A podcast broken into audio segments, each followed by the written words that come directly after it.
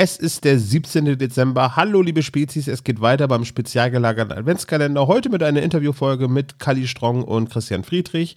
Ihr könnt heute ein Buch der beiden gewinnen. Alles, was ihr machen müsst, ist einen Kommentar zu dieser Folge auf spezialgelagert.de hinterlassen und ihr nehmt automatisch an der Verlosung teil. Der Rechtsweg ist ausgeschlossen. Ich wünsche euch jetzt viel Spaß und bis morgen. Der spezial gelagerte Sonderpodcast.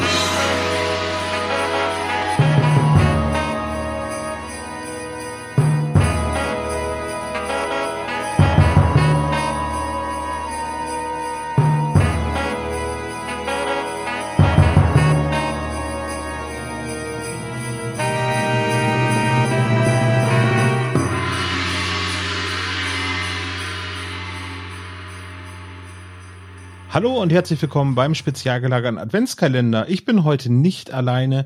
Ich habe mir zwei Gäste eingeladen und die, mit denen spreche ich heute über meine Leidenschaft, nämlich Escape-Spiele. Und wen kann man sich dort besseren einladen als Kali Strong und Christian Friedrich? Hallo, ihr beiden. Hallo. Ja, hi Olaf, wir grüßen dich. Ihr seid die Synergie sozusagen aus meinen beiden Hobbys, nämlich Escape-Spiele und den drei Fragezeichen. ist das richtig? Ja, das ist richtig. Genau, also ihr seid im Drei-Fragezeichen-Kosmos bekannt für drei Geschichten oder drei Bände, nämlich ein Auftrag, ein Rätsel, deine Mission. Ähm, das sind Escape-Spiele von den drei Fragezeichen.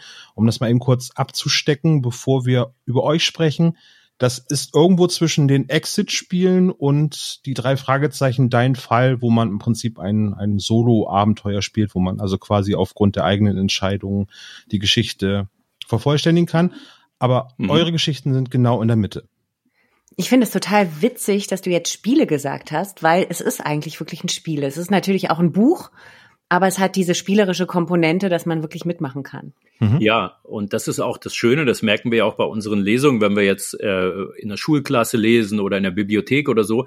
Die Kids finden das auch cool, dass man mittendrin halt immer auch ein Krokodil finden muss oder eben irgendein Geheimnis finden muss, weil das auch so ähnlich ist wie in einem Computerspiel. Und ja, also wir haben natürlich auch als Kinder schon alte Computerspiele gezockt, Commodore oder Playstation oder sowas. Aber die Kinder heute finden das auch gut, dass man immer mitmachen kann. Hm. Mhm. Um euch kurz vorzustellen, ihr beide seid Berliner. Man hört es noch nicht, äh, ihr sprecht sehr gutes Hochdeutsch. Was man nicht von den meisten Berlinern behaupten darf, nein, das soll nicht despektierlich sein, aber ich mag eigentlich die Berliner Schnauze ganz gerne. Aber mhm. ähm, ihr beide äh, seid quasi wie die Stones, äh, ein Ehepaar, äh, die zu den drei Fragezeichen gekommen sind. Ähm, Kali, du bist schon sehr lange tätig als Kinder- und Jugendbuchautorin. Christian, du bist etwas später dazugestoßen. Ist das richtig? Also könnt gerne die Biografie ergänzen. Ja, also ich habe früher gearbeitet als äh, Videojournalist und habe da eben mich um Satire und solche Sachen gekümmert. Und wenn man Videos macht, dann schreibt man ja auch im Grunde eine Geschichte, aber sie wird eben dann gesprochen oder erzählt in Bildern. Aber Kali ist schon äh, Wann Seit elf Jahren. Seit elf Jahren. Mhm, genau, vor elf Jahren habe ich mein erstes Buch veröffentlicht und seitdem habe ich 45 Bücher, ein bisschen über 45 Bücher, ich weiß es nicht genau, wie viele, ähm, geschrieben. Und ähm, das ist einfach mega, weil das macht so viel Spaß. Ich kann mir ja jeden Quatsch ausdenken und dann, ich muss zwar jemanden finden, der es dann veröffentlicht, aber ähm, man kann so viel drumherum machen, man kann coole Lesungen machen, sich was ausdenken, Musik dazu machen, ähm, Sachen einsprechen und das ist so vielfältig. Ähm, das ist toll, weil das einfach nicht langweilig wird, sondern immer spannend bleibt. Das ist dann aber auch schon ganz schön ein Output. 45 Bücher in mhm. elf Jahren, das ist ungefähr über den Daumen gepeilt äh, vier Bücher pro Jahr. Das ja, heißt, du steckst waren, jetzt mitten äh, in der Arbeit zum nächsten Buch, oder? Ja, ich bin mitten in der Abgabe ähm, für den für den neuen Roman Unheimlich Unheimlich. Das ist der vierte Roman der Ruby Black Reihe, so ein Comic-Roman äh, ähm, zum Thema Mobbing und Gruppenzwang. Und ähm, ja, da habe ich am Sonntag Abgabe und äh, müsste jetzt eigentlich schreiben, aber es war mir jetzt auch wichtig, da, dabei zu sein hier bei dem Post Podcast, ja. Das heißt, es ist jetzt quasi dein Escape, äh, heute ein Podcast-Gespräch zu führen, als anstatt zu schreiben. Hast du da sehr viel Disziplin? Also setzt du dich morgens hin und sagst so, nee. ich schreibe jetzt acht Stunden und dann. Nee, äh, nee äh, Also bei mir ist es so, das brodelt ganz lange in mir drin und arbeitet in mir drin. Ich plotte, ich plotte um und habe ganz oft noch das Gefühl, es sitzt noch nicht, ich kann noch nicht loslegen. Und es gibt irgendwann wirklich gefühlsmäßig so einen Klick. Da, manchmal muss ich das bisschen ausprobieren, ne, weil halt die Deadline irgendwie naht, aber ähm, es gibt so einen Klick und dann fängt es irgendwann an zu fließen. Und es gibt dann immer wieder Punkte, wo dann irgendwie es noch nicht ganz sitzt und umgeplant werden muss und so. Aber wenn man erstmal drin ist, dann ist, kommt man in so einen Rausch. Und das ist, oh, manchmal schreibe ich dann Nächte durch und Christian ist auch immer dabei und hat dann irgendwie coole Ideen, die er dann zu, dazu beitragen kann. Und ähm, manchmal schreibe ich tagelang nichts, außer vielleicht ein paar Tagebuchseiten oder vielleicht mal einen Artikel für eine Fachzeitschrift oder irgendwie sowas. Ne? Achso, du schreibst auch noch Tagebuch. Hast du denn, also hm, nicht manchmal. irgendwann genug so jetzt quasi, das ist ja deine Arbeit und dann schreibst du dann auch noch das Tagebuch oder ist es einfach um, um das nochmal äh, festzuhalten, ist, was so passiert? Nee, das ist kein Tagebuch, um festzuhalten, was passiert, sondern das ist ein Kopffreischreiben. Ja, ne? hm. Also man hat irgendwie, finde ich, manchmal auf dem, auf dem Weg zum Buch oder zur Geschichte irgendwelche Wörter, die, die dazwischen auf dieser als Gerümpel auf der Straße liegen sozusagen. Ne? Gedanken, ähm, irgendwelche Erinnerungen, irgendwelche Sachen, die passiert sind. Ähm, und diese, diese sogenannten Morgenseiten, die machen einfach den Kopf frei. Ne, da mhm. schreibt man manchmal, oh, draußen fliegt gerade ein Flugzeug vorbei und ich habe mich heute geärgert über den und den. Und ähm, das macht einfach frei zum Schreiben. Mhm obwohl seit der Flughafen Tegel hier geschlossen ist, bei uns in Pankow fliegt kein Flugzeug mehr vorbei. Ne? das ist jetzt zum Glück endlich nicht mehr so. Ist das Enjoy the Silence sozusagen für äh, oder oder vermisst man das denn? Diesen ähm, Geräuschpegel? Also das ist ja auch irgendwie eine Gewohnheit. Also wir sind auch gerade umgezogen und äh, dass jetzt hier nicht die Autos lang düsen, das ist ähm, schon erstmal eine Umstellung, dass man halt Ruhe hat hier so. Ja, also die Autos düsen ja hier noch, das ist ja, das haben wir noch. Aber äh, das mit den Flugzeugen war echt krass, wenn man so im Bürgerpark war, hier bei uns in der Nähe in Berlin, dann äh, hast du da mit Leuten gesprochen und dann, ach warte, wir machen mal kurz Pause und dann wir hatten auch Lesungen im Bürgerpark und da musste man wirklich Pause machen zwischendurch und warten, bis das Flugzeug vorbei ist, weil keiner was verstanden hat.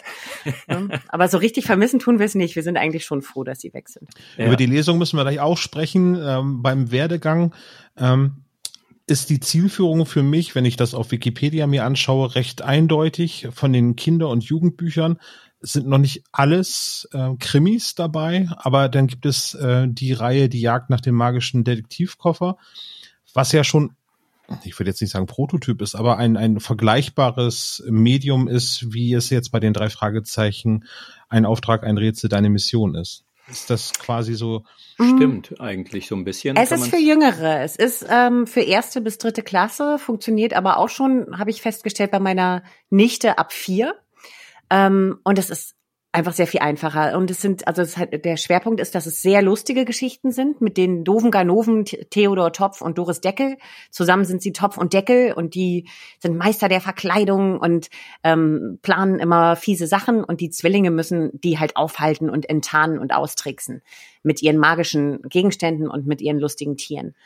Und ja, und das gibt, Lustige, äh, ja? Khalid, was, ähm, was man auch nicht vergessen sollte, ist, äh, die Tiere heißen ja auch, die Katze heißt zum Beispiel Pfötchen und der Wellensittich heißt Brötchen und äh, die Kinder mögen das total. Und Kali fragt auch immer zu Beginn der Lesung, ähm, da ist auf dem, ba auf dem Banner von, äh, diese Bücher sind im Ravensburger Verlag erschienen, auf dem Banner sind dann die Tiere drauf.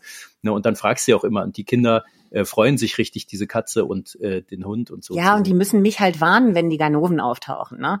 Und das heißt, also ich mache auch ganz viele Geräusche mit denen. Es ist sehr viel verspielter, aber du hast schon recht, es sind auch Rätsel mit drin, aber kleine, einfache Rätsel pro Kapitel eins, ne? Ähm, für, es sind ja nur fünf Kapitel, aber das ist so einfach, um Kindern Spaß am Leben, äh, am Lesen ähm, zu vermitteln, dass die ähm, Bücher lesen wollen und die Geschichten für sich entdecken. Und es funktioniert super gut. Wie, wie kommt ihr denn zu den Fragezeichen? Also warst du, Kali, als, als Kinder- und Jugendbuchautorin äh, ähm, dann von Christian beeinflusst? Irgendwie, ich sehe gerade, Christian hat ein drei Fragezeichen ähm, Pullover oder beziehungsweise T-Shirt an. Ist das quasi? Ich auch. Stimmt, genau, ist gerade verdeckt. Ähm, Kassettenkind bist du, genau. Genau. Äh, ist das euer Traum gewesen oder seid ihr, also wie seid ihr zu den drei Fragezeichen gekommen? Frage ich jetzt mal ganz direkt. ja, das hat eigentlich angefangen über zwei Buchmessen verteilt. Ähm Nein, viel früher. Wir haben als Kinder schon drei Fragezeichen gehört. Ich war großer Fan. Ich wollte immer Justus sein. Und mit meinen Freunden habe ich das nachgespielt. Und ich habe immer die Kassetten gehört und immer nur bis zum bestimmten Punkt. Und als wir dann Jetzt bist du wieder dran mit den ja, Messen. Ich glaube, das geht ja, äh, das ist ja natürlich bei allen, die hier an diesem Gespräch beteiligt sind, dass wir schon als Kinder Fan waren von den drei Fragezeichen. Und ähm, ja, ich habe jetzt sogar wieder meinen Kassettenrekorder rausgekramt und so, damit wir die alten Kassetten aus der Kindheit hören können. Auch im Übrigen Masters of the Universe und so, davon habe ich auch noch ein paar Kassetten. Hm. Ähm, ja, äh, und dann haben wir sozusagen, dass wir das halt schon immer cool fanden, äh, das Glück gehabt, äh, jemanden zu treffen auf der Messe. Vom Kosmos Verlag. Und zwar haben wir bei der ersten Messe in Frankfurt hat Christian sie getroffen, die Silke, und ähm, Sie haben eigentlich nur über Exit Games und Escape Rooms gesprochen, dass wir das total gerne mögen, dass wir ähm, manchmal die Rätsel äh, blöd finden an, an bestimmten Punkten, dass sie nicht richtig funktionieren, aber dass manche Sachen richtig cool sind und dass wir halt diese Rätsel lieben. Und dann haben wir auf der nächsten Messe sie wieder getroffen und sie hat mitbekommen, dass ich ähm, Kinderbuchserien schreibe. Und dann hat bei ihr, sie hat es dann in einen Topf geworfen, ne? Also Christian mit den Exit Games, Escape Rooms, mich mit den Kinderbuchserien und sie als ähm, Markenbeauftragte von den drei Fragezeichen und hat gesagt, hey, lasst uns doch was zusammen daraus machen. Ne? Genau mhm. diese Schnittstelle. Ja. Und dann haben wir das Format entwickelt, natürlich inspiriert von den Escape Room Spielen, ne? Von den Exit Games, ne? Von Inka und Markus Brandt ähm, und den Büchern dazu. Das und, haben wir uns natürlich äh, angeguckt. Und auch vielen anderen äh, Exit Rooms, weil wir haben auch selber schon mal sowas wie einen Exit-Pfad an so einem alten Schloss in der Nähe von Hildesheim Stimmt. gemacht. Da haben wir sogar extra Münzen prägen lassen für, das war für den Oettinger Verlag so eine Werbeveranstaltung, haben wir sogar extra Münzen prägen lassen, haben uns in mittelalterlicher Kleidung dahingestellt und äh, die Leute mussten irgendwelche Rätsel machen, was weiß ich, schätze, wie viele Fische da. Wie viele sind. Münzen in dem Beutel ja. sind und ja. Mhm, und das war mega cool. Das war total cool. War leider mega kalt, war absolut im Winter. Aber es war geil, es war wie im Mittelalter. Und ähm, das hatten wir so als Voraussetzung und wir haben die ganze Zeit eben auch diese äh, Exit-Spiele gespielt. Also man könnte schon sagen, gesucht, ja. gesuchtet. Voll. und auch, ähm, dann waren wir mal im Griechenland im Urlaub, da war auch so ein Exit-Room und da haben wir auch das zusammen gespielt. Dann gab es so ein Rätsel mit mit Rechnen, glaube ich. Das, da hat Kali mir sehr gut geholfen. Ich glaube, ansonsten wäre ich immer noch in diesem Exit Room gefangen. ja. Haben wir Glück gehabt, sonst wären keine Bücher rausgekommen von euch. Ne? ja. ja, aber es wäre lustig, weil ähm, keiner ohne den anderen dieses Buch gemacht hätte. Ne? Es ist wirklich äh, eine Teamarbeit und das sind, sind ja auch nicht nur wir, sondern wir haben auch ganz viele TestleserInnen, die halt ähm, dieses dieses Buch halt vorher lesen und durchspielen und gucken, wie es funktioniert, ob es funktioniert, ob alles verständlich ist. Und eine Lektorin oder zwei Lektorinnen waren sogar ja, dabei, genau. ne? Die uns ähm, äh, immer äh, also helfen, äh, so nach dem Motto, hey, das können, die Idee finden wir super, mach die doch mal ein bisschen stärker und so. Und ja, und ja. das ist natürlich immer ein tolles Feedback. So, ja, ach, das Konzept gefällt uns schon sehr gut, dann schreibt doch mal, wie könnte denn die Geschichte sein und so. Ja, das ja, ist, ähm, das ist echt ähm, Teamarbeit. Mhm. Und dann haben wir eben das auch entwickelt, weil hinten gibt's ja auch äh, Bobs Archiv zum Beispiel, weil wir hatten ja vorhin über die Parallelen gesprochen zum Exit Game oder zu, auch zu einem Computerspiel. Äh, diese Bücher hier haben ja keinen Akku oder keinen Bildschirm wie ein Computer, wie ein Gameboy oder wie ein Computerspiel, sondern die sind aus Papier. Und da muss man halt gucken, du bist ja Programmierer, da muss man gucken, äh, ich habe jetzt was gemacht, was gefunden, stimmt das oder stimmt das nicht? Und dafür haben wir halt hinten Bobs Archiv dann erfunden, und da kannst du halt gucken, stimmt die Lösung, die ich gefunden habe oder halt nicht. Hm. Mhm. Genau, um das kurz äh, für unsere Hörerinnen und Hörer zu beschreiben. Also das Buch liest man von vorne bis hinten und man hat äh, Unterbrechungen sozusagen, wo eben der Eigenanteil mit dabei ist. Das ist bei dem ersten so. Genau, ne? ich wollte äh, genau, ich wollte nicht mhm. zu viel, also wir, wir müssen eine Gratwanderung finden, weil es ja gerade ein Mitmachbuch ist, dass wir nicht zu viel spoilern oder eigentlich gar nicht spoilern, weil eigentlich sollte man es selber erleben. Ähm, also im ersten Buch ist es halt erstmal eine chronologische Geschichte. Mhm. Der verrückte Professor. Ähm, ich vermisste ein bisschen Eddie Murphy. Ach, ja. Eddie Murphy beziehungsweise ähm, Jerry Lewis äh, als verrückten Professor. Ich glaube, das war noch ein Schwarz-Weiß-Film mit Jerry Lewis damals, ne? Ja, richtig. Das genau. war cool. Ja, ja, das war auch mein, cool. Mein Bruder ist einer der größten Jerry Lewis-Fans, äh, Jerry Lewis-Fans, die ich kenne. Ähm, der hat sogar mal einen Geburtstagsgruß von Jerry Lewis bekommen. Das konnte man wow. übers Internet äh, cool. äh, bekommen irgendwie. Und ähm, ja, als ich das meinem Bruder gezeigt habe, dann Buch, dann meinte er, oh, ist das ein Buch mit Jerry Lewis? Dann habe ich gesagt, Ach, nee, ist ja geil. Leider, was heißt leider nicht, also in Anführungsstrichen leider. Genau. Und ähm, es gibt um jetzt auf den verrückten Professor äh, als drei Fragezeichen Escape-Krimi zu sprechen zu kommen, quasi Elemente, wo die drei Fragezeichen werden von diesem Professor eingeladen und man muss erstmal das Grundstück betreten. Und dann gibt es eben halt Rätsel, ähm, die quasi die die Handlung unterbrechen, dann muss dieses Rätsel gelöst mhm. werden oder es kann, äh, sage ich jetzt mal vorsichtig, kann gelöst werden. Es gibt Hilfestellungen, äh, wie man sie auch von anderen ähm, Exit-Spielen zum Beispiel kennt. In dem Fall ganz clever gemacht, eben mit ähm, einem Rotfilter äh, beziehungsweise nee, da ist es mit Rubbelfeldern mhm. und später sind es auch noch Rotfilter, die dazukommen. Ähm, und dann wird die Handlung fortgeführt, wenn man das Rätsel gelöst hat. Oder eben, wenn man nicht weiterkommt, dann kann man es trotzdem weiterlesen. Also das heißt, es gibt keine Frustrationsgrenze, sondern man kann eben die Geschichte weiter folgen. Und so ist es in die Handlung eingebettet. Äh, eine Frage dazu, jetzt sehr viel äh, ähm, Exposition dazu. Wie konzipiert ihr das? Schreibt ihr das Rätsel, ist erst das Rätsel da oder ist erst die Handlung da? Es ist eine gute Frage. Es ist meistens erst die Handlung, aber ähm, wir überlegen natürlich schon beim Handlung entwickeln, welche Szenen, welche Locations bieten sich an, um daraus ein Rätsel zu machen. Ne? Es gibt auch manchmal so Sachen, dass wir äh, Lust auf eine bestimmte Art von Rätsel haben und gucken dann, wo kann die hin, ja. ähm, wo kann es hin oder dass halt die Rätsel auch ähm, von der Rätselmechanik äh, unterschiedlich sind und es gibt ja eine Rätseldramaturgie dann auch. Es gibt einfachere Rätsel und schwierigere Rätsel. Ähm, und man denkt das aus allen möglichen Richtungen durch. Man denkt das natürlich einmal von den drei Jungs durch und man denkt es auch aus der Sicht äh, des Bösewichts einmal durch. Ne? Was, was will der? Was plant der? Ne? Warum macht er das und was macht er genau? Um dann halt wieder, ähm, also das ist wie sternförmig denken, immer wieder von verschiedenen Seiten sich dran nähern. Was könnte alles passieren? Äh, als würde man sozusagen so einen Trailer sehen von einem Indiana Jones Film. So ähnlich ist das. Wir gucken erst so, ja, es gibt halt, was weiß ich, den verrückten Professor, das ist was Geheimnisvolles. Warum ist sein Gedächtnis irgendwie gelöscht worden? Oder ähm, beim Phantomkrokodil und dann sehen wir so, da könnte es eine Szene geben, da versinkt vielleicht ein Bus im Wasser oder da könnte dies und das sein oder so, so ein paar Ideen ha haben wir dann meistens und dann haben wir aber schon ziemlich schnell die Story, wie sie laufen könnte, wie sie vielleicht auch ausgehen könnte. Und dann eignen sich Rätsel manchmal schön. Und was eben auch das Schöne ist bei einem Rätsel, da kann man eben andere äh, Kunstformen zitieren. Äh, wir haben ja am Anfang es kann ja sein, vielleicht muss man ein gefährliches Tier suchen in Rocky Beach äh, vielleicht beim Phantomkrokodil, da gibt's ja ein schönes Rätsel, dann gibt's auch ein bisschen sowas wie, äh, wie so ein Computerspiel, was man machen kann. Oder so wie so, so, eine, so eine kleine Hommage an solche alten Figuren, so wie bei Masters-Figuren oder so. Also man kann eine ganze Menge machen und in den Rätseln. Was halt auch so ist, man hat einen Plan, ne? man macht sich einen Plan, aber man muss den Plan ständig über Bord werfen und neu umplanen. Ne? Also das ist eigentlich die Arbeit.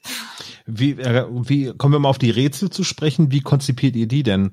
Äh, also das ist ja in, erstmal in das Buchformat gepresst. Äh, da ist, wenn man das Exit-Spiel zum Beispiel sieht, äh, ist es ja noch ein bisschen beschränkter, was man für Möglichkeiten hat. Aber wie stelle ich mir das vor, dass ihr ein Rätsel entwickelt? Habt ihr quasi ein, es gibt ja Bücher wie die tausend spannendsten Knobelrätsel und dann sucht ihr euch das raus und versucht das auf den Plot anzupassen mhm. oder setzt ihr mit Papier, äh, äh, Schere und so weiter da und probiert das zu Hause aus oder wie? Ja, genau eigentlich genau wie du sagst, Olaf. Ne? Ja, und ich Christian grad, macht Skizzen auch. Ja, ne? Ich habe gerade mhm. geschaut, Kali, wo, aber gut, wir können ja, äh, man kann die Skizze ja nicht hören, wir müssen sie ja beschreiben. Wir haben die Skizze sogar hier neben in so einem Ordner stehen.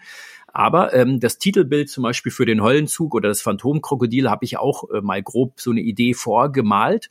Und dann konnte man schauen, dass vielleicht Silvia Christoph oder Andreas da was richtig Geiles dann draus gemacht hat und so. Und äh, so ist es eigentlich auch bei den Rätseln, zum Beispiel bei dem Höllenzug, was du auch vorhin uns da ähm, auf dem Schreibtisch gezeigt hast, Olaf. Da haben wir auch vorher das Rätsel, was man so ausschneiden muss, äh, wie, ups, ich will nicht zu viel verraten, aber Eben, wir versuchen spoilerfrei zu sein. Äh, wer, wer, vielleicht eine kleine Modelleisenbahn als Kind zu Hause hat, wird genau wird ein Rätsel wiederfinden. Ähm, mhm. Und äh, die, die basteln wir wirklich vor. Das haben wir dann auch geschnippelt und auf jeden Fall. Und Kali ist aber knallhart, sie probt das immer knallhart durch und sagt so, das passt, das passt nicht und. Ja, und was wir auch machen, also wir nehmen keine konkreten Rätsel als Vorbilder, ne, aber wir haben natürlich dadurch, dass wir wahnsinnig viel selber gespielt haben, auch Computerspiele und andere Geschichten, haben wir natürlich auch äh, ein Repertoire in uns, von dem wir halt zehren können. Und wir gucken uns einfach auch das Buch an und schauen, was kann man mit dem Buch machen, was vielleicht noch jemand noch nicht gemacht hat. Du hast ja den Höllenzug gerade in der Hand, ne, wenn du die beiden Klappen aufmachst, ne, und die, da passiert ja was, so, ne, oder man guckt, können wir das Cover irgendwie einbauen, können wir vielleicht den Barcode einbauen oder den Lebenslauf oder, ne, also, dass man manchmal auch so ein bisschen um die Ecke denken muss. Und das, hm? das ist immer ganz bemerkenswert bei solchen Spielen, dass eben ich sage das jetzt mal, in dem Fall ist es die vierte Wand, die durchbrochen wird, ja. eben auf Buchebene, weil, also gerade das mit dem Barcode, das ist jetzt zum Beispiel auch, in, auch da nicht zu spoilern, aber bei den Exit-Spielen ist es ja auch schon, hat es äh, äh, ein paar Mal eine Rolle gespielt, dass irgendwas mhm. mit dem Karton passiert. Ich glaube, da verrate ich nicht zu viel mit. Ja. Und, und ähm, das finde ich gerade besonders äh, toll, dass es eben halt, dass man einmal auf der einen Seite taucht man in die Geschichte ein und man verlässt die abstrakte Ebene des Buches mit den Seiten, aber auf der anderen Seite wird man dann wieder zurückgeholt und denkt, okay, das ist jetzt ein, das ist ein irdisches Problem, wie ich das lösen kann irgendwie. Das ist, äh, das finde ich, das ist der besondere Reiz von diesen Büchern, dass man eben sagt, okay, ich tauche zwar ein in die Geschichte, aber dann gucke ich noch mal so drauf von außen und kann dann das Problem lösen, was halt äh, fiktional irgendwie mir gestellt worden ist. Das und das Schöne bei den Lesungen, ähm, wir merken, dass das Kinder, die eigentlich nicht viel lesen normalerweise, dass die auch total Spaß haben an dem Buch, weil ähm, jeder funktioniert anders. Der eine kann gut was finden, der nächste kann gut rechnen, der nächste kann wiederum das gut ausschneiden oder was weiß ich.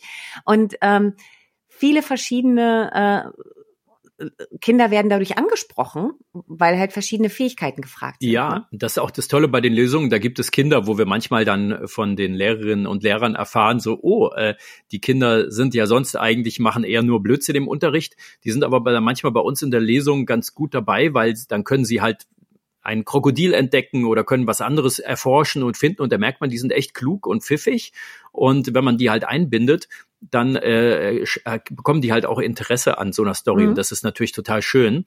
Und noch ein kleines Easter Egg vielleicht. Es ist zwar jetzt äh, fast Weihnachten, aber ein Easter Egg können wir vielleicht trotzdem noch äh, äh, verraten.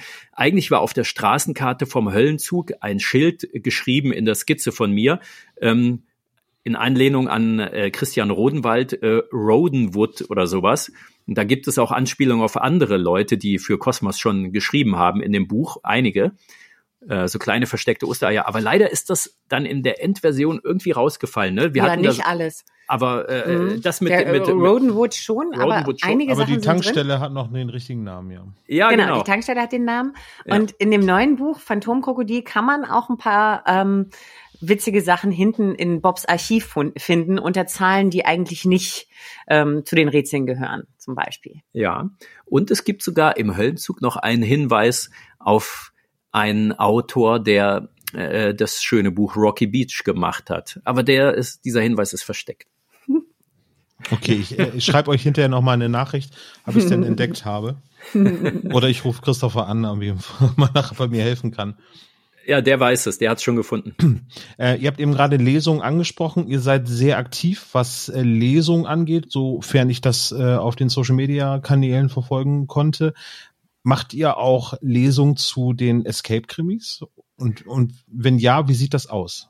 Äh, wollen wir mal so einen Rätselbogen holen? Äh, Kali, ich glaube, hier vorne liegt einer, weil wir haben jetzt bald eine Lesung in äh, in Leipzig jetzt äh, übermorgen. übermorgen. Ja, wir, wir und, lieben Lesungen zu den Büchern. Und äh, wir haben extra, weil natürlich es wäre natürlich schön, wenn jedes Kind sich vorher unser Buch kauft, aber das ist natürlich in der Schulklasse oder in der Bibliothek oder irgendwo auf, auf, hier in Berlin hatten wir auch im Radio 1 Parkfest eine Lesung, es kann ja nicht jeder ein Buch mitnehmen.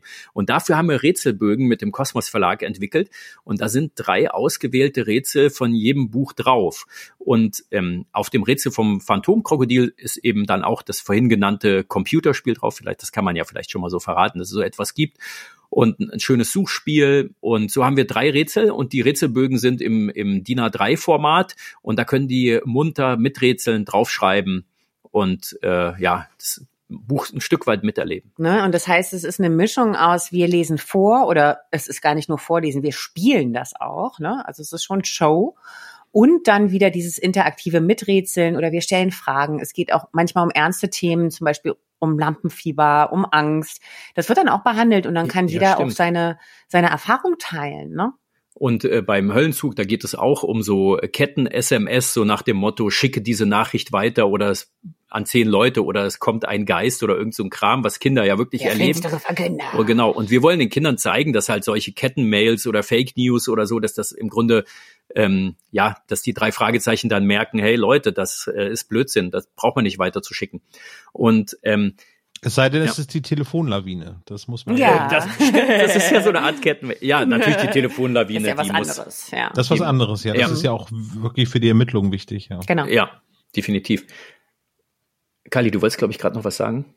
Nee, aber also ich finde es einfach mega, ähm, die Lesung mit dir zu machen. Also wir machen die entweder zusammen, ne? Ähm, oder Christian macht die alleine. Ich habe auch schon alleine drei Fragezeichen-Lesungen gemacht. Ähm, aber zusammen macht's am meisten Spaß, ne? weil man sich so die Bälle hin und her werfen kann. Man kann plötzlich, ne, wir, äh, wir, wir gehen ins Publikum. Wir, Christian erlegt richtig ein großes Plasti Plastikkrokodil auf der Bühne. Drin. Ich habe hier so einen Rucksack dabei. Ich kann das mal aufmachen.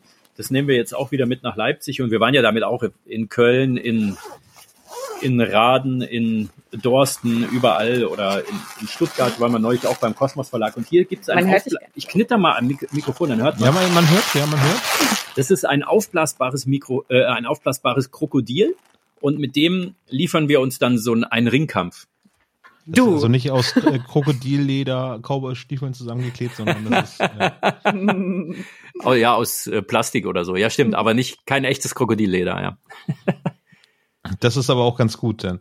Äh, also es, es, klang jetzt eben relativ klein. Ihr macht auch ein paar Lesungen, sondern ihr äh, macht ja unheimlich viel. Also einmal, wir müssen noch über eure Social Media Aktivitäten sprechen, aber gerade im Bereich äh, der Lesung für Kinder und Jugendliche seid ihr unheimlich umtriebig. Also in ganz Deutschland macht ihr das, also mhm. nicht nur, also Leipzig habt ihr eben erwähnt, ihr hattet erwähnt, dass es von Kosmos eine Veranstaltung in, in Stuttgart gegeben hat und eigentlich überall in Deutschland. Überall, ja. Mhm. Also es kann passieren, dass wir innerhalb von zehn Tagen in fünf verschiedenen Städten sind.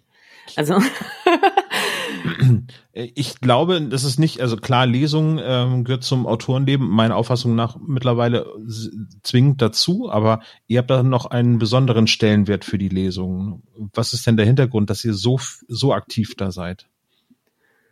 Ähm, ja, es gibt halt manche, die haben mal was gesehen und sagten, ey, das ist ja lustig. Gerade wir lesen ja auch an Brennpunktschulen oder wir lesen überall oder auch in Bibliotheken überall. Und die Leute sagen, ach, das ist ja lustig, dass ihr dann so eine, eine Show macht. Die wird dann immer, dann ist zwischendrin immer so Rätsel Nummer eins. Jetzt bist du dran und so. Und das ist vielleicht für die Kids ähm, schön und dann spricht sich das ein Stück weit rum. Und, und dann, es ist auch, ja. ja, also wir werden sofort meistens wieder gebucht und es ist halt ein Stück weit Stand-up-Comedy, was wir da machen. Ne? Ähm, es ist wirklich eine Show und wir haben vom Hintergrund, Christian hat halt eine Radiosendung mal gehabt, so im, was war das, Lokalradio ja, in, Hildesheim, in Hildesheim, wo er studiert ja. hat. Mhm. Ähm, und eine Sp äh, Sprecherausbildung, ich hatte Schauspielunterricht, habe ähm, ne, wir äh, hab verschiedene Filme gedreht und so weiter. Und dieser ganze Hintergrund, den können wir halt da richtig rauslassen. Aber ne? du sagst, das ist Stand-up-Comedy. Bei mir, ich sehe das anders. Ich bin seriöser Autor. nee, wir können da richtig auf die Kacke hauen. Wir können uns jedes Mal was Neues ausdenken und ähm, das macht, es ist auch jede Lesung anders. Was man da so Coole, für Sprüche hört bei den Kindern, das ist auch echt lustig. Ja. Und, hm? Wie ich das so auffasse, das äh, motiviert er aber auch denn zu lesen. Aber eben, also das Total. Lesen eben halt nicht trocken ist, so, sondern durch, also ich äh, war zu Gast bei zwei, drei Livestreams, ähm, die er beim Kosmos ähm, Takeover äh, des Instagram-Channels gemacht habt oder Ach. auf jeden Fall in dem Zusammenhang waren ah. Livestreams äh, von euch dabei. Das muss vor zwei Jahren, also muss im, in den Lockdown-Zeiten gewesen sein. Ich glaube, das war zum verrückten Professor. Mhm. Ähm, da hattet ihr Livestreams gemacht mhm. und ähm, das war ja sehr, denn dieser, ein, ein sehr fröhliches, äh, fröhlich, das klingt jetzt schon, oh mein Gott, bin ich alt gerade. Ich wollte cool vermeiden, aber so.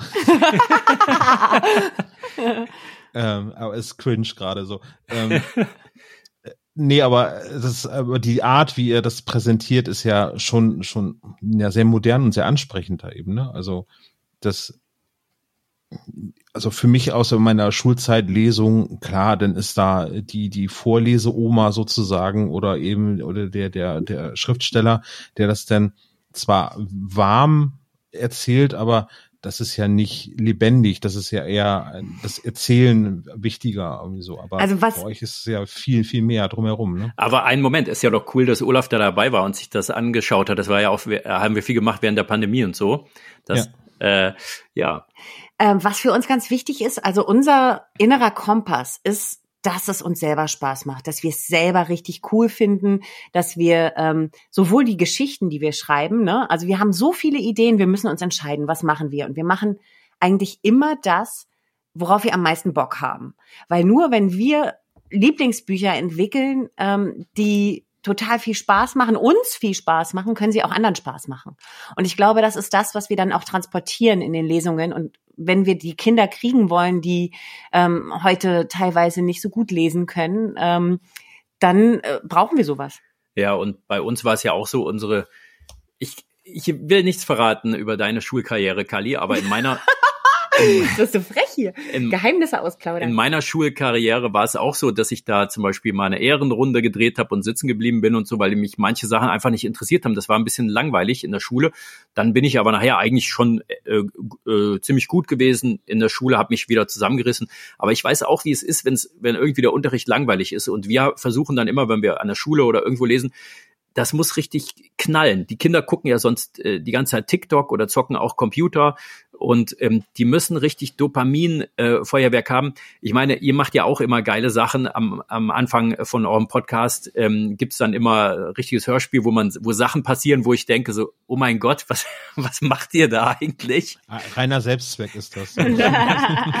und äh, ja, ich meine, Tom arbeitet ja auch in der Schule und so, der weiß ja auch, wie man da, also ihr macht da immer so ein Feuerwerk. Und also wir, bei uns das auch so. Wir sehen halt zu, dass wir äh, richtig coole Sachen machen. Es kann auch mal sein, jemand aus Rocky Beach meldet sich per Telefon in der Lesung oder es gibt ein Geheimnis zu entdecken und die Kinder ja, müssen Tresor in, versteckt. In, in der Bibliothek genau müssen einen geheimnisvollen Tresor finden. Also da passiert immer was. Ja. Ja, wir gucken dann halt auch, wir schauen uns an, was gibt es für interessante Sachen, wo man Dinge drin verstecken kann. Es gibt ja so wie äh, Ravioli-Dosen oder so, ne, Die, ähm, wo du deine 100 Mark drin verstecken kannst, so. Und, äh, Kali, ähm, mittlerweile wurde der Euro eingeführt. und, ähm, da, also das, das meine ich mit diesem sternförmig denken. Ne? Wenn wir sowas finden, dann überlegen wir manchmal auch so, oh, äh, gibt's eine coole Szene, wo wir das einbauen können? Dann können wir bei der Lesung das vielleicht da und da unter den Stuhl kleben, wenn es ein Briefumschlag ist oder, ne? Also wir wir denken uns auch immer neue Sachen aus dabei. Hm.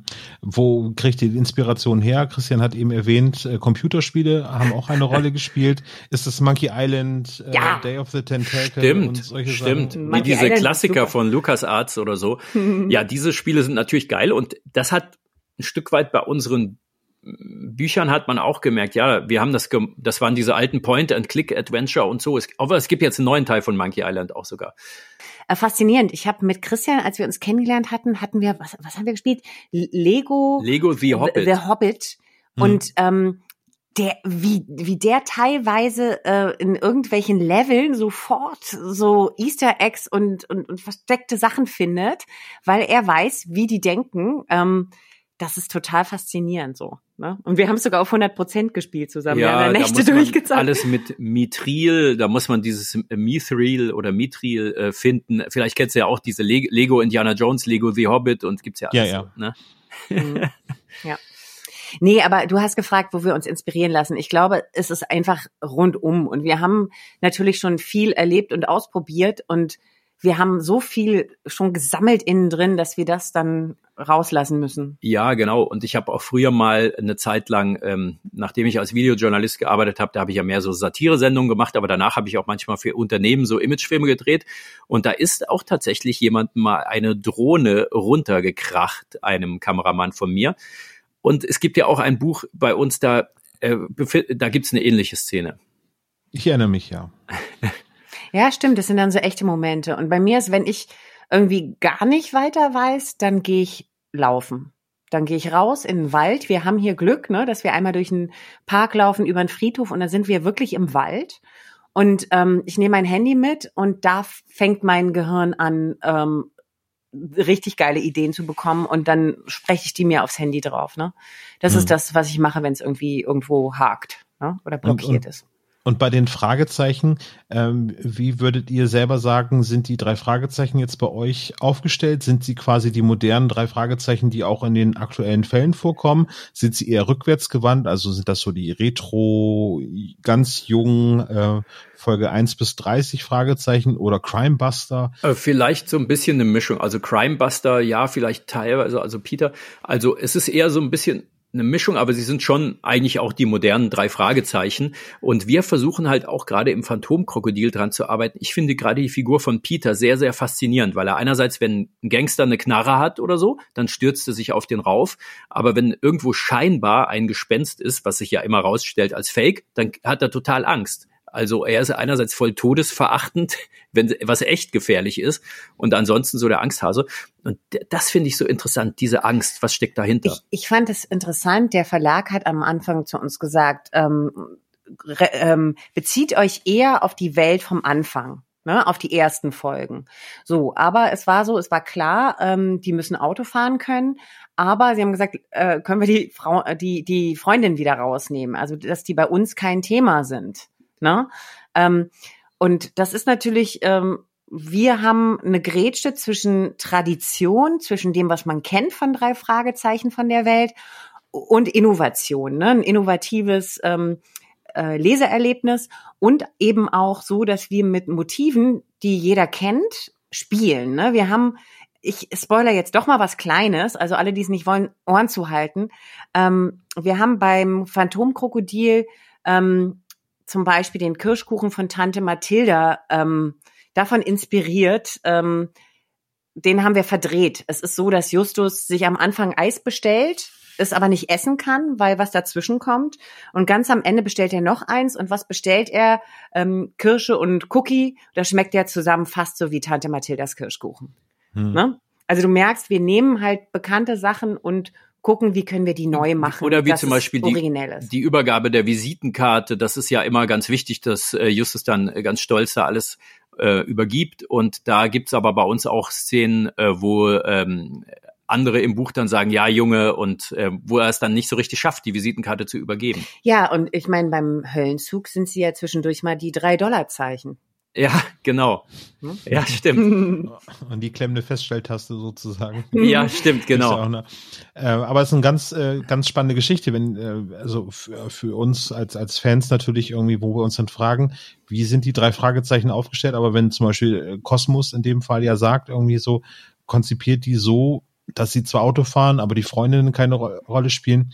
Das ist ja genau das Ding, was irgendwie bei den drei Fragezeichen immer so ein Thema ist, äh, so in, in den Fankreisen irgendwie so. Wie alt sind sie denn jetzt wirklich und was machen sie und warum sind die Freundinnen da oder nicht da? Äh, ja.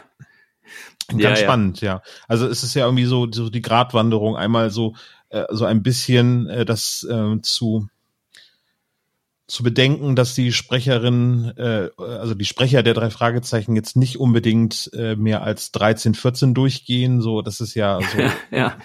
Aber auf der anderen Seite darf es dann auch nicht zu erwachsen sein, weil es ja immer noch ein Jugendhörspiel äh, ist. Ganz spannende Geschichte. Sebastian, wo du es gerade sagst, Christian, Sebastian hat das mal so definiert und das ist, äh, findet bei uns im Podcast ja auch immer wieder statt. Bei Peter ist es so, wenn er ähm, Sachen mit seinem Körper quasi ähm, kompensieren kann, weil er der Athlet ist unter den äh, drei Detektiven, mhm. dann macht ihn das keine Angst, weil das eine irdische Bedrohung ist und ja. da kann er sich halt auf sich selbst verlassen. Aber sobald es ins Abergläubische äh, eben rübergeht, da ist er dann eben ängstlich. Also das ist dann ja schon ein Motiv, was eigentlich so seit, ich sag jetzt mal irgendwie bei den neueren Sachen, also irgendwann mal so relativ doll feststand. So ja. Früher war ja noch ja. gar nicht so abergläubisch. Das ist ja erst später mehr geworden. Ja. ja. Ja, ja, stimmt. Okay. Ich glaube, es gab auch mal vor einer Zeit eine Studie, dass mittlerweile mehr Leute wieder an Engel oder irgendwelche abergläubischen Sachen glauben als noch in den 90er Jahren. Das liegt auch vielleicht am, am Internet oder so, dass die Leute halt wirklich viel, so halbwegs wie im Mittelalter wieder irgendein, ich will jetzt nicht sagen Schwachsinn, aber ähm, äh, äh sentimentale oder Sachen sehr leicht glauben. Ja, kann sein, dass Peter sich so ein bisschen mitgewandelt hat. Ähm, ja, auf jeden Fall ist er ein faszinierender Charakter, weil äh, alle Menschen ja Angst haben. Und äh, gut, Ju außer Justus, der hat sozusagen Plot-Armor, dem, äh, dem der ist unverwundbar. Er, er wird auf jeden Fall nicht ständig K.O. geschlagen, wie zum Beispiel Bob. Und ähm, er ist ja super todesverachtend, Justus. Aber äh, ja, das, das ist eine faszinierende Figur, Peter. Und ähm, das ja, macht das Spaß. macht auch total viel Spaß, den zu schreiben. Ne? Gerade weil er so speziell ist. Ähm, ja. Sind dann, also wie, wie, wie läuft das? Gibt es dann vom, vom, äh, von der Redaktion Feedback zu, zu den, wenn ihr einen Text schreibt, ein Feedback dazu, dass äh, sie eventuell aus der Rolle gefallen sind, dass ihr das dann überarbeiten mm. müsst oder, oder? Ja. Oder passiert das gar Doch, nicht? Wir, äh, es gab es, glaube ich, schon mal, dass dann ja. so, ist das nicht eher die Art von so und so, ne? Oder würde er nicht eher so und so reagieren? Klar, das ist auch mit Aufgabe des Lektorats, ne? Und das ist ja interessant, weil wenn wir zum Beispiel Themen entwickelt haben, dann ähm, ist es so, dass der Verlag eigentlich total frei ist. Ne? Manchmal sagen sie, oh, da entsteht gerade parallel bei jemand anderem was, vielleicht könnt ihr es nochmal so drehen, aber wir sind komplett frei in der Ideenentwicklung. Und ich habe eigentlich gedacht, als wir angefangen haben, ach, wir kriegen hier bestimmt jetzt eine Story-Bibel und da müssen wir uns an bestimmte Punkte, Punkte dran halten und so. Aber das ist überhaupt nicht so, ne? Es ist so eigentlich eher so, jeder kennt's und jeder hat ein Gefühl dafür. Und ähm, wir haben natürlich, bevor wir angefangen haben zu schreiben, haben wir uns nochmal wahnsinnig viele Folgen angehört und Bücher gelesen, einfach um nochmal komplett ähm, drin zu sein und die Stimmen im Ohr zu haben, genau, und zu wissen, was ja, was hat wer schon erlebt und was noch nicht. Und ähm, ich glaube, da sind wir, haben wir eigentlich auch einen ganz guten Radar. Ja, Manchmal man, stößt man, irgendwo ja. an und muss ja. dann wieder umplotten, aber. Das ist ein gutes Bild. Ein Radar oder einen inneren Kompass oder so hat man, wo man denkt, im Grunde, ich finde, es wird wahrscheinlich vielen so gehen, die Fans sind von drei Fragezeichen, dass sie dass man so das Gefühl hat, das sind Freunde von mir. Äh, Justus, Peter und Bob sind eigentlich meine persönlichen Freunde und ich erlebe das jetzt mit denen zusammen. Irgendwie sind es auch durch die langen Jahre ja sowas geworden wie Freunde. Und da hat man so sein Heimat. oder eine Heimat und da hat man so sein sein ähm, Gefühl. Ach so genau, wir haben ja übrigens auch den Becher vom vom dunklen Taipan und es ist ja auch einfach so. Wir haben es in, uns in Berlin angeschaut und es ist einfach so mega cool. Ähm, ja, es war der Hammer. Waldbühne, ja. Ja, ja genau. Das war so ja. schön. So cool. Ja, aber genau, was ich gesagt habe, ist das irgendwie Heimat. Ne? Man kehrt immer wieder zurück.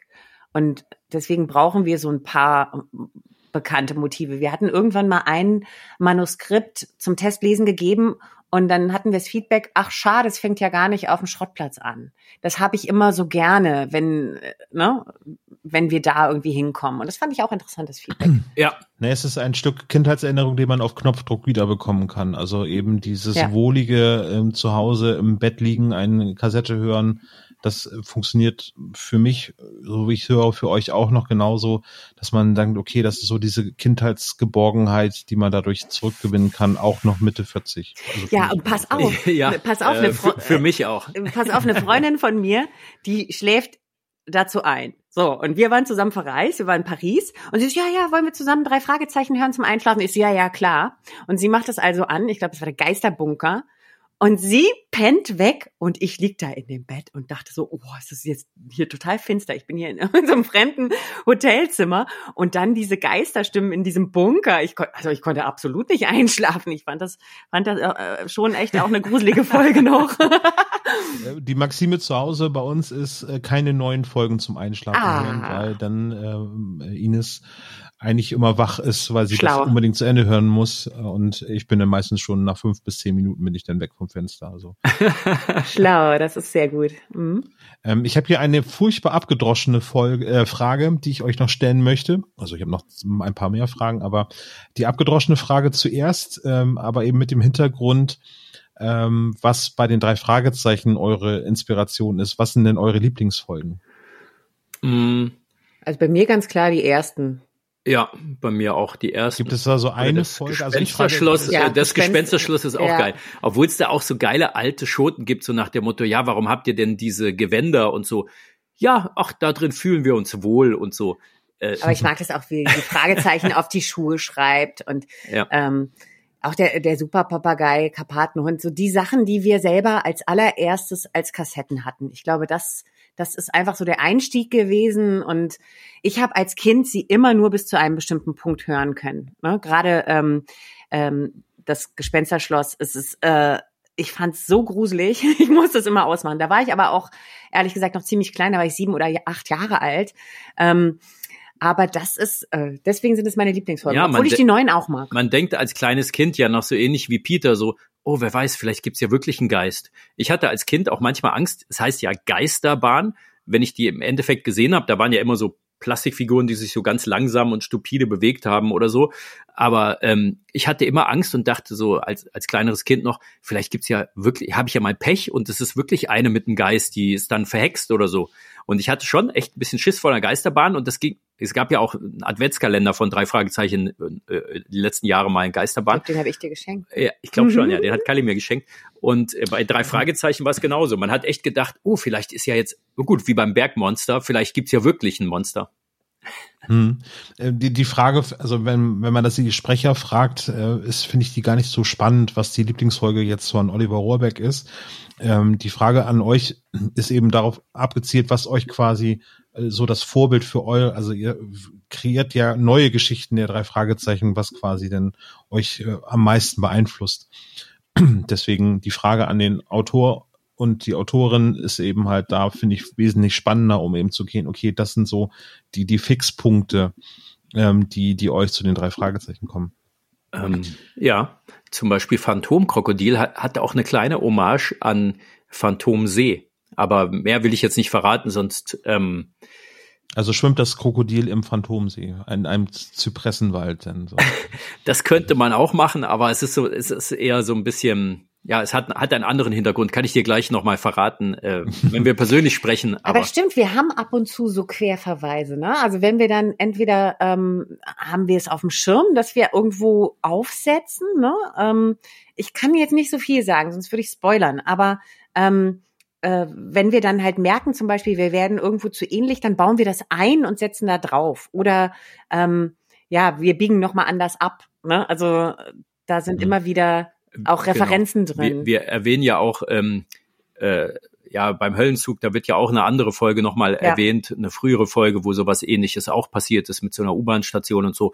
Also wir sehen schon, äh, dass das in dem gleichen Universum spielt. Ja.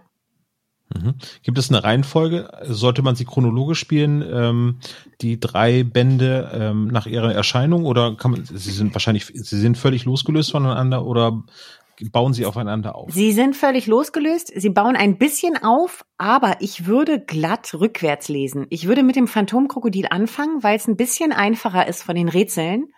Ähm, der Höllenzug ist sehr komplex von der Geschichte, würde ich sagen. Ja. Ähm, und äh, der verrückte Professor hat einfach nochmal das andere Spielprinzip. Ne? Der Professor ist ja mit, der, mit dem Rubbellack und ähm, der Höllenzug und das Phantomkrokodil mit der Rotfolie. Ne? Und die sind gewürfelt, das wollte ich vorhin noch sagen. Ähm, das heißt, der Text ist eben nicht linear von vorne nach hinten, sondern wir fangen vorne an und dann plötzlich ähm, geht es mit einer ganz anderen Szene weiter, weil wir eben das Rätsel lösen müssen, um die Seitenzahl rauszufinden, wo es weitergeht. Ne? Das hatte der Verlag sich gewünscht. dass wir das ab, ab dem zweiten Band so machen. Aber vom mhm. Prinzip kannst du überall anfangen. Wenn du jetzt ein Rätselprofi bist, kannst du auch mit dem, mit dem Höllenzug oder dem verrückten Professor anfangen. Aber das ich glaube, das Phantomkrokodil ist für Einsteiger noch ein bisschen besser. Ja, und äh, das Schöne ist auch, die zwei äh, neuen Phantomkrokodil und Höllenzug, die sind auch in Farbe. Und ähm, äh, verrückte Professor genau wie der alte Schwarz-Weiß-Film mit Jerry Lewis, verrückter Professor. Da haben wir auch eine kleine Hommage gemacht, denn Jerry Lewis trinkt immer so diese total, als Kind, als ich das gesehen habe, verrückter Professor mit Jerry Lewis, da trinkt er immer so total qualmende Getränke, wo, wo das ganze Zimmer ist fast voll Qualm und das kommt aus diesem Cocktail raus, den er da trinkt. Und wenn wir die signieren, dann sage ich immer zu den Kindern, darf ich dir auch eine tödliche Flüssigkeit noch äh, draufmalen im Reagenzglas? Ja, okay. Und äh, das kommt ja auch vor das Titelbild vom verrückten Professor ist ja auch so eine, jetzt, ich weiß nicht, wie heißt es chemisch äh, korrekt, Qualm? Erlenmeyer-Kolben ist es. Erlenmeyer-Kolben, ja. Äh, da ist so ein Erlenmeyer-Kolben drauf. Und ähm, ja, das ist auch eine kleine Hommage an den Film. Ja, den packe ich immer in die Shownotes mit rein. Der muss unbedingt geguckt werden. Ist auch deutlich besser als die Eddie Murphy-Variante. Ja. Muss man leider so sagen. Ob, Wobei, ja. naja. Äh, Eddie Murphy ist auch cool mit äh, Beverly Hills Cop und so, aber ja, stimmt. Also der verrückte Professor ist, ist der Originalkult. Aber es ist lustig, dass dein Bruder der, der äh, absolute Fan ist davon. Ja. Ähm, dann äh, reden wir noch kurz über eure anderen Projekte. Ähm, Ruby Black, äh, Kali, ist jetzt quasi das neueste Baby sozusagen, was du hast, äh, was schon vier Teile jetzt bekommt. Oder nee, drei Teile gibt es, Entschuldigung, vier ist es ja gar nicht. Ne? Ja, also die neuesten Babys sind natürlich äh, die drei Reihen, ne? also sowohl die drei Fragezeichen als auch der magische Detektivkoffer, ne? der ist jetzt bei Band 5 und Ruby ist jetzt äh, es gibt drei Bücher und der vierte, der ist jetzt gerade in Arbeit. Ja, also ne? wenn Kali jetzt nicht Monkey Island gerade zocken würde auf, auf ihrem iPhone, Nein, das mache ich ja nicht. dann gibt's schon den vierten das, Band. Das ruht. ist hart, aber ist gut. Aber äh, die drei Fragezeichen sind euer einziges gemeinsames Projekt oder, oder gibt es noch was anderes? Wir machen die eigentlich alle gemeinsam, aber bei Ruby Black, da ist Kali die Autorin und ich mache sozusagen mit ähm, so ein bisschen beim Gag-Writing, äh, Ideenentwicklung, Ideenentwicklung und helfe oh, bei dem Buch. So gute Ideen. Ich, ich stehe auch innen drin in dem Buch, wenn man innen reinguckt, dass ich da mithelfe. Aber da ist Kali natürlich die Autorin und auch beim magischen Detektivkoffer ist Kali die Autorin und ähm, sie liest ja dann mit Ukulele und mit dem magischen Detektivhut und äh, Lupe und allem und so der schönen Sherlock Holmes Mütze. Aber ähm, da äh, arbeite ich auch mit, was die Gags und, und so Christian angeht. macht auch seine eigenen Bücher, ne? Also hat er macht jetzt auch einen Erstleser, der bei Ravensburger dann kommt und es geht auch weiter und wir unterstützen uns gegenseitig. Es ist so, dass wir eigene Projekte haben und zusammen. Wir haben zum Beispiel unser erstes Buch, unser erstes gemeinsames Buch war eins, zwei, drei Minuten Geschichten kunterbunte Weihnachten. Ich halte es mal in das Mikro, dann können die Leute. das, Cover, das hört sich sehr schön hören. an. Ich ja, genau. klopfe mal dagegen. Also so hört sich das Weihnachtsbuch an. Ja. Und genau. Eins, zwei, drei Minuten sind, Geschichten, kunterbunte Weihnachten. Da sind 40 von Weihnachtsgeschichten drin. Ähm, und das war natürlich cool, das zusammenzuschreiben. Ne? Wir haben irgendwann, wir waren in Bologna in Italien, ne, wo die schöne Bolognese herkommt, ähm, und waren da auf der Buchmesse. Da gibt's ja immer die internationale Kinderbuchmesse und haben beschlossen, dass wir es zusammen machen. Und mitten in der Nacht sitzt Christian gerade im Bett. Ich habe Ideen. So und dann hatte er, hat er rausgehauen. Wir können das und das machen. Wir können das und das machen. Und wir funken dann halt zusammen, dass ich dann sofort irgendwie den neuen Dreh noch habe und so weiter. Und dann hatten wir super schnell 50 Ideen für ja, ähm, Weihnachten auf einem anderen Planeten, äh, Weihnachten äh, von, von einem Wichtelpraktikanten, der so eine Art YouTube-Channel hat und denkt, er ist, äh, er kann den Weihnachtsmann irgendwie ersetzen und äh, Weihnachten unter Wasser. Und ähm, ganz am Ende äh, merkt man, diese Geschichten sind lose miteinander verknüpft und dann ähm, so wie bei der Marvel-Serie jetzt What If oder so, die sind dann doch lose miteinander verknüpft und dann ähm, äh, treffen sich auch Leute aus den unterschiedlichen Weihnachtsgeschichten noch. Mhm. Mhm. Okay, also das sind äh, das ist beim Ravensburger erschienen. Mhm. Genau. Ähm, richtet sich an welche Altersgruppe? Also darüber müssten wir mal kurz eben sprechen. Also so eure Bücher sind für verschiedene Altersgruppen. Ja, das ist ein Vorlesebuch ab vier, ähm, gibt's auch als CD, ähm, wo dann ein paar Weihnachtssongs noch dazwischen sind und immer abwechselnd von einem Mann und einer Frau gelesen. Das ist ähm, auch sehr, sehr schön.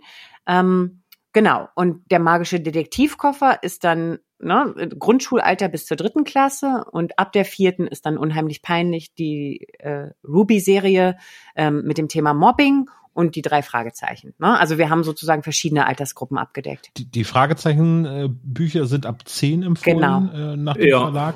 Also es sind keine Kids-Geschichten. Stand das zur Debatte eigentlich, dass das Kids-Geschichten werden könnten? Nein. Oder? Äh, nein, das stand nicht äh, zur Debatte, weil da passieren ja auch ähm, manche Dinge, die äh, äh Action beinhalten. Und ähm, das wäre, glaube ich, bei den Kids ein bisschen anders dann. Mhm. Okay, also ich notiere mir mal für meine Tochter, die zufälligerweise vier ist, die ein, zwei, drei Minuten Geschichten zu Weihnachten. Ist ein ganz großes Thema gerade bei uns zu Hause. Ah, schön. also es wird hier überall schon dekoriert. Ähm, kleiner Spoiler, wir nehmen jetzt nicht an dem Tag auf, an dem diese Podcast-Folge erscheint, ähm, aber es ist schon vorweihnachtliche Stimmung hier im Christian hat, Haus. Christian hat auch heute einen Weihnachtsbaum organisiert. Ja, ich bin durch die Stadt gegangen, da gab's Weihnachtsbäume und dann habe ich einfach einen mitgenommen, der steht jetzt noch auf dem Balkon. Ähm, ja. Man muss Was? gucken, dass er noch nicht zu Weihnachten runtergenadelt ist. Das ist, glaube ich, die große Herausforderung. Siehst du, Kali, ne? da kann Olaf uns mal beraten, weil ich hatte jetzt gesagt, wir lassen den lieber noch eine Woche oder so auf dem Balkon mindestens stehen. Sonst, wenn wir den jetzt schon zu früh aufstellen, dann steht nur noch ja, das. Ja, eine Woche geht, aber nicht zwei. Ähm, ich habe noch was anderes für deine Tochter. Und zwar eine äh, Serie, die mir sehr am Herzen liegt. Das sind acht Bände. Leonie Looping. Da geht's in jedem Band um ein Umweltthema und das ist, äh, da kann die Leonie eine Schrumpferbse essen und zur Schmetterlingserbse, äh, zur Schmetterlingselfe werden und Abenteuer erleben. Ja, und das, das ist, das ist äh, auch erschienen im Ravensburger Verlag und das, dieser Band hier, den Kali hier gerade durch Zufall geholt hat, den könnten auch Ältere verstehen als Warnung, äh, dass man nicht zu viele Schrumpferbsen sich reinpfeift oder was eben Ältere sich alles so reinpfeifen, die hier zuhören. Keine Nein, Ahnung. das ist nicht der Band, das Ach, ist nee, der Schrumpferbsenunfall. Der, ne? da, der, ja. da isst der zu viele Schrumpferbsen und kann also, nur noch rückwärts reden und wird ganz grün und sie müssen ein Gegenmittel finden und zwar den verschrumpelten Krumpelstrunk. Also bis nicht, 12 Uhr mittags. Also nicht zu viel Glühwein trinken für die Älteren. Davor kann uns dieses Buch äh, warnen. Okay, also eine ganze Menge Tipps, die ich alle in die Shownotes mit reinpacken werde. Hauptaugenmerk war heute die Escape-Krimi-Trilogie, nenne ich sie jetzt mal vorsichtig. Mhm. Der verrückte Professor, der Höllenzug und das Phantom-Krokodil von euch beiden geschrieben. Äh, alle im Handel erhältlich oder ist der erste Band schon vergriffen? Nee, nee alles da. Ähm, das neu gedruckt, wenn der, er äh, der, der verrückte, sollte. die erste Auflage vom verrückten Professor war ein bisschen schwieriger. Es gibt ja jetzt aber, glaube ich, schon die dritte, weil das war ein bisschen dunkel gedruckt. Da war ein Rätsel total schwer dadurch. Das, das war ja, gar keine war Absicht. ärgerlich, Oder zwei ja. Rätsel waren sogar um einiges schwerer, weil, weil die Auflage ein bisschen dunkel war. Aber so ist das manchmal. Aber die jetzige ja, Auflage. Da, da gab es auch bei der ersten Auflage gab es das Problem mit den Rubbelfeldern, glaube ich, aber das ist mittlerweile ja auch behoben. Ne? Also da ja. konnte man die Hinweise mit, man muss schon einen langen Fingernagel haben, das äh, frei zu rubbeln. Eine ja. Münze brauchst du am ja, besten. So ein Cent. Eine Münze, ja, sowas ja. habe ich ja nicht als armer Podcaster. Äh, äh, toss a coin to the Witcher oder sowas, ne? Sozusagen, genau. Das ist ein schönes Schlusswort. Ähm, Kali, Christian, vielen Dank äh, für das Gespräch. Ähm, wir haben einen sehr guten Einblick bekommen über euer Schaffenswerk und äh, ja, vielen Dank dafür und äh, euch schöne Weihnachten. Ja, Danke, Olaf. Olaf. Genau, an die anderen beiden liebe Grüße und euch auch schöne Weihnachten. Schöne Weihnachten. Dann schließen wir jetzt das Kalendertürchen und sagen bis morgen. Ciao. Tschüss. Ciao.